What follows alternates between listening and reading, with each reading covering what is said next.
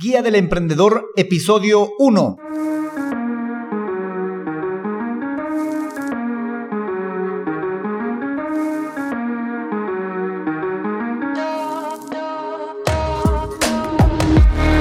Hola, hola emprendedores, bienvenidos y bienvenidas a la Guía del Emprendedor, el podcast en el que juntos aprenderemos a crear un negocio o a mejorar la presencia digital de nuestro negocio a través de estrategias, herramientas y recursos del marketing digital. Hoy episodio 1 del jueves 3 de septiembre, episodio en el que vamos a detectar ideas de negocio. Pero no sin antes recomendarte que todo lo que vamos a hablar aquí y los recursos que utilicemos los estaré compartiendo en alexhurtadomktd.com. Por cierto, yo soy Alex Hurtado, un emprendedor digital y chatbot developer. Bueno, emprendedores, comencemos. Lo primero es tener una idea de negocio y en esta fase es en la que vamos a detectar ideas de negocio. Pero si ya tienes una idea de negocio, felicitaciones, pásate a la fase de análisis.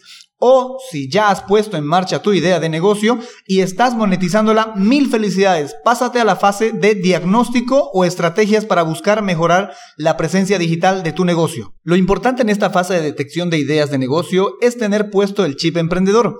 Es decir, tener en mente que cualquier cosa puede ser la base de una potencial idea de negocio. Por eso, la técnica que aplicaremos será la observación. La observación con el chip emprendedor puesto en mente. ¿Y dónde podemos encontrar ideas de negocio?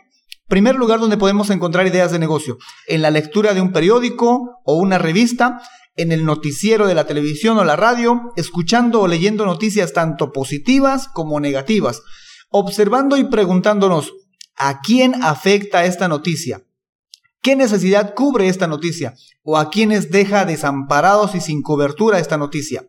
El segundo lugar donde podemos encontrar ideas de negocio es escuchando quejas de la gente, de tus amigos, de tus familiares, de tus compañeros de trabajo y preguntándonos si habrá alguna solución para resolver esa queja.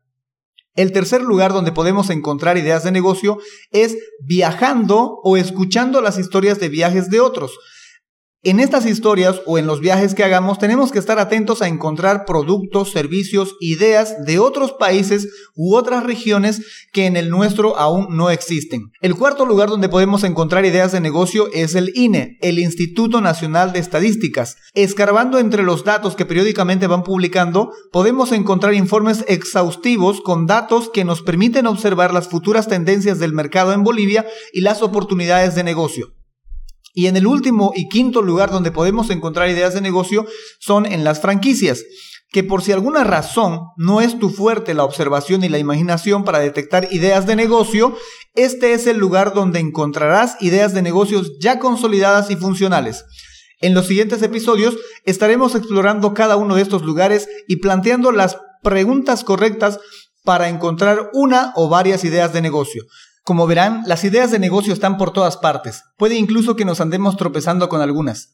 En mi caso, las ideas de negocio que he estado trabajando las encontré escuchando quejas, quejas de clientes que tienen sus negocios en marcha para mejorar su presencia digital en redes sociales e Internet, que han tenido constantes problemas tanto con la interacción con su audiencia como con la plataforma en la que tienen presencia digital. Así que como tarea les aconsejo que empiecen a explorar alguno de los lugares que mencionamos para encontrar sus propias ideas de negocio, porque en el siguiente episodio, el segundo del podcast, hablaremos de cómo anotar, de cómo sistematizar estas ideas de negocio a través de una herramienta simple, genial y gratuita, una hoja de Google Sheet.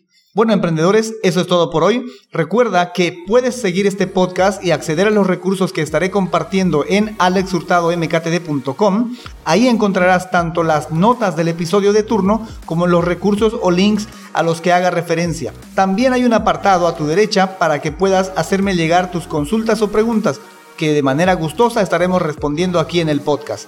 Muchas gracias por escucharme y muchas gracias por emprender con este podcast. Hasta la próxima. Chao, chao. Thank you.